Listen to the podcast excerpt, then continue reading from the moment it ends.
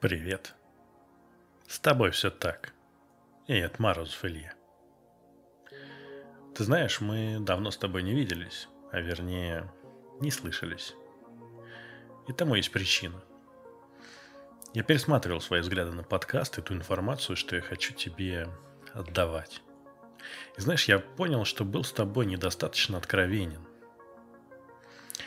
Нет, это вовсе не значит, что я тебя обманывал, но я зачем-то пытался сгладить углы и пожалеть тебя, что ли.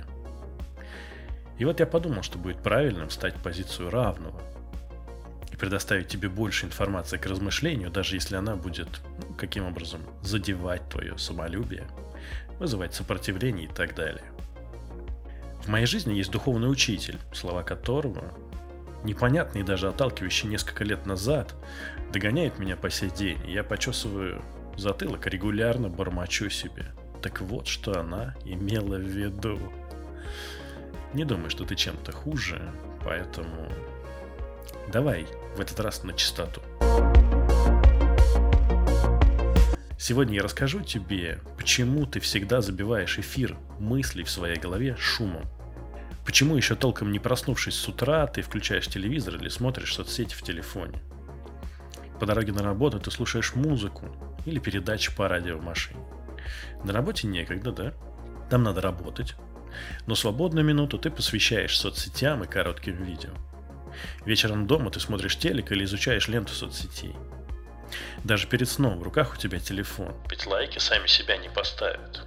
А вспомни, к примеру, как приехав за город, непривычная тишина и оглушающе давит на тебя, и ты начинаешь испытывать даже дискомфорт.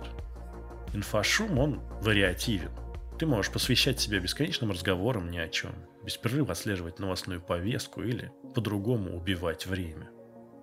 Главное тут ни в коем случае не дать тем странным и пугающим мыслям, а по факту голосу твоей души, достучаться до тебя. Ты спросишь, почему? Тебе же страшно. Страшно выйти из образа успешного и состоявшегося. Или каким ты себя там представляешь. Страшно оказаться наедине с тишиной и вдруг узнать, что вообще-то ты давно не занимался собой, что работа тебя давно не вставляет, что ты предал свою мечту за белую зарплату и страховку. Что отношения твои себя изжили, и ты живешь с ней по привычке. Что вся твоя жизнь серая и унылая, никак не бьется с тем, каким ты мечтал стать. А самое паршивое в этом, что ты все это знаешь. Ты знаешь, что ты можешь это поменять, ты просто боишься начать, потому что действовать чертовски страшно. И получается, что у твоей души есть всего 10 минут в день, чтобы попробовать достучаться до тебя. Это тот самый момент, когда ты в постели, наконец отложил телефон, но еще не уснул. Знаешь, эти 10 минут, когда в голове роем проносятся тысячи неприятных мыслей. И хочется уже уснуть поскорее, лишь бы они ушли. Но что ты хочешь, если ты весь день гонишь их прочь? Тогда они оптом приходят и пытаются прорваться все разум в этом коротком промежутке. Ты как взрослый и осознанный даже можешь принять решение поменять что-то, как в том анекдоте, точно с понедельника. Но беда в том, что утром ты опять первое, что делаешь, это берешь в руки телефон, погружаешься в поток инфошума, и день сурка повторяется вновь и вновь. Хорошая новость заключается в том, что этот процесс не фатален, его можно развернуть вспять. Но вначале немного теории.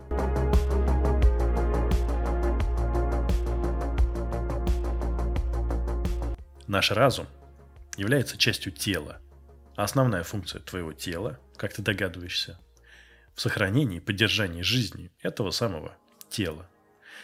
Тело и разум просто не заинтересованы в изменениях, ведь изменения – это затраты энергии, стресс и, главное, опасность. За миллионы лет эволюции генетическая память предков передала нам инструкции. Кто ставит много экспериментов, тот долго не живет. Как тот абориген, что сунул руку в пасть тигру. Это в свою очередь означает, что даже самые рациональные и объективно правильные изменения в нашей жизни будут игнорироваться и даже саботироваться твоим разумом. Потому что любые колебания системы влекут за собой опасность. Не трогай то, что и так стоит. Делаем так, как делали раньше. Вот стратегия твоего тела. Зачастую это даже работает. Мы не тратим много энергии на рутинные процессы вроде чистки зубов. Тут работают давно сформированные нейронные связи. Но если дать волю твоему телу на полную катушку, ты очень скоро обнаружишь себя в кресле перед телевизором с пачкой чипсов. Но ты не только твое тело. Ты гораздо больше. И этому большему, с энергией духа, души и тела, важно прожить интересную жизнь и прожить максимум опыта. А для этого есть только один путь – разнообразные физические действия. Перейдем же к практике. Как наконец начать слушать себя и перестать заглушать собственные мысли. Делать-то что? Во-первых, выдели себе в рутине дней буквально 10 минут на беседы с самим собой. Нет, не в туалете. Нет, не в дороге. Ты в тишине, вокруг никого. Ты ничем не занят. Попервой, ворох мыслей может сбивать с ног. Не пытайся охватить все. Выдели одну простую задачу, которая точно сделает твою жизнь лучше. Например, наладь график сна. Дай остальным мыслям и задачам место в своей голове. Пообещай вернуться к ним позднее, но займись первой. А дальше тренировки. Ты думал, будет что-то сложное? Да, мы люди любим усложнять. Знаешь, я недавно втянулся в бег. Я по-настоящему удивился, когда смог пробежать свой первый километр, хотя за пять дней до этого не мог сделать и половины этой дистанции. По первой мышцы, конечно, жгло, а воздуха так сильно не хватало, что я хотел бросить все к чертовой матери. Но при этом, ты знаешь, мне потребовалось совсем чуть-чуть усилий, фактически крошечных, черт возьми, чтобы после первой тренировки выйти на вторую, и вот э, меня уже не остановить. Разум, или мозг, если хочешь, является частью тела, значит его тоже можно тренировать. В науке это называется выстраивать новые нейронные связи, но я скажу проще.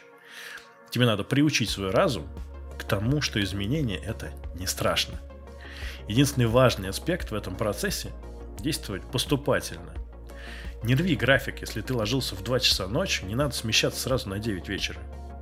Подвинь отход ко сну на 1 час и зафиксируй это время. В течение 3-5 дней. Затем подвинь еще на час. Втянувшись в эту игру, тело начнет тебе помогать. И вы вместе уже, как команда, сможете сделать следующий шаг, гораздо проще предыдущего. Наш мир наполнен обещаниями похудеть за неделю, выучить английский за 14 дней и прочими экспресс-методами, которые не приносят существенного результата, зато очень классно играют на наших слабостях. Каждый, кто добился существенных результатов в своем деле, скажет, что они шли маленькими шажками к своей цели, и каждый новый шаг чуть больше предыдущего. Сегодня ты разберешься со сном, вроде несущественной задачи на фоне всех твоих глобальных мечт – Хотя надо заметить, что сон даст тебе большой заряд энергии. Наладит обмен веществ, разгонит метаболизм, что сдвинет стрелку весов, кстати, с мертвой точки и много чего еще. Сон послужит базой для новых свершений, кстати. Вчера ты не мог ничего, сегодня у тебя налажен сон, завтра ты сможешь гораздо больше. Например, исключить наконец из рациона питания булочки с тортами – и разум с телом попрощается с ними легко, как с дешевыми заменителями счастья. А послезавтра ты сможешь проявлять любовь к себе в большем масштабе. Без муки пойдешь в спортзал. Выберешь себе лучшее окружение, работу, где твои навыки будут максимально реализованы, а результаты оценены по достоинству. Найдешь себе хобби по душе, научишься хвалить себя и проявлять о себе заботу. Следом твоей любви станет так много, что ты сможешь ею делиться. Через творчество ли, путем созидания новой жизни, или в самых теплых и кайфовых отношениях. Кажется, что на это уйдет вся жизнь, но нет. Мы слишком переоцениваем свои силы в масштабе месяца и очень недооцениваем то, что мы способны сделать всего за год. Это был подкаст «С тобой все так» и Морозов Илья.